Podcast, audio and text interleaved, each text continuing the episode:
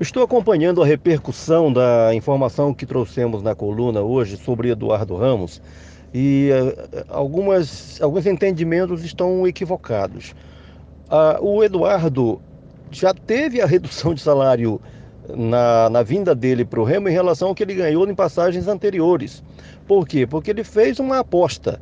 Quando ele veio do Cuiabá para o Remo, ele aceitou ganhar na Série C um salário bem menor do que ele ganhou nas, na, nas ocasiões anteriores em que defendeu o clube do Remo, porém com uma cláusula que praticamente dobrava aquele salário dele, ou seja, em que ele voltava ao patamar, ao bom patamar anterior, se o Remo subisse para a Série B. O contrato dele é, estaria automaticamente é, alterado nessa questão do, do salário.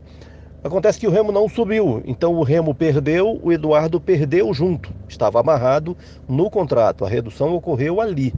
Agora, é, recomeçando a atividade do Remo para 2020, o Eduardo trabalha com o salário que ele negociou na vinda do, do Cuiabá para o Remo.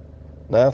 Não teve o aumento, mas ele não tem uma redução em relação ao que, é, ao que amarrou no contrato. Porém, nessa fase agora de final de ano, em que o Remo está sem competição, do final da Série C até o começo da pré-temporada, o Eduardo está ganhando apenas o que consta na carteira dele, que é um salário ainda menor. Né? Mas tudo isso já estava definido. Não é que o Remo esteja propondo agora ao Eduardo reduzir salário para ele continuar. Não, tudo estava definido, pré-determinado na transferência dele do Cuiabá para o Remo em julho deste ano.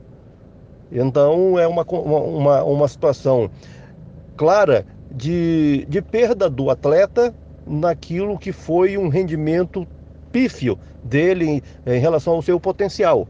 É importante perceber isso. O Remo perdeu, perdeu. O Eduardo perdeu junto e isso estava previsto no contrato.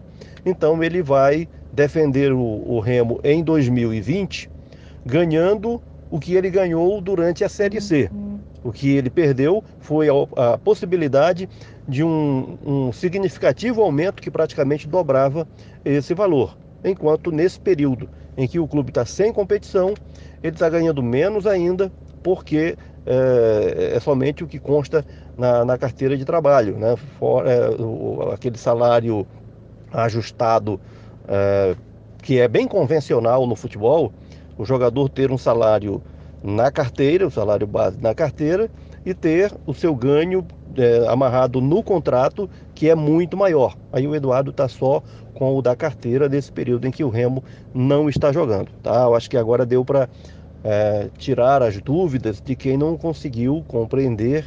E aí, com, à medida que foi se reproduzindo, eu vi a necessidade de registrar esse esclarecimento. Ok? Abraço.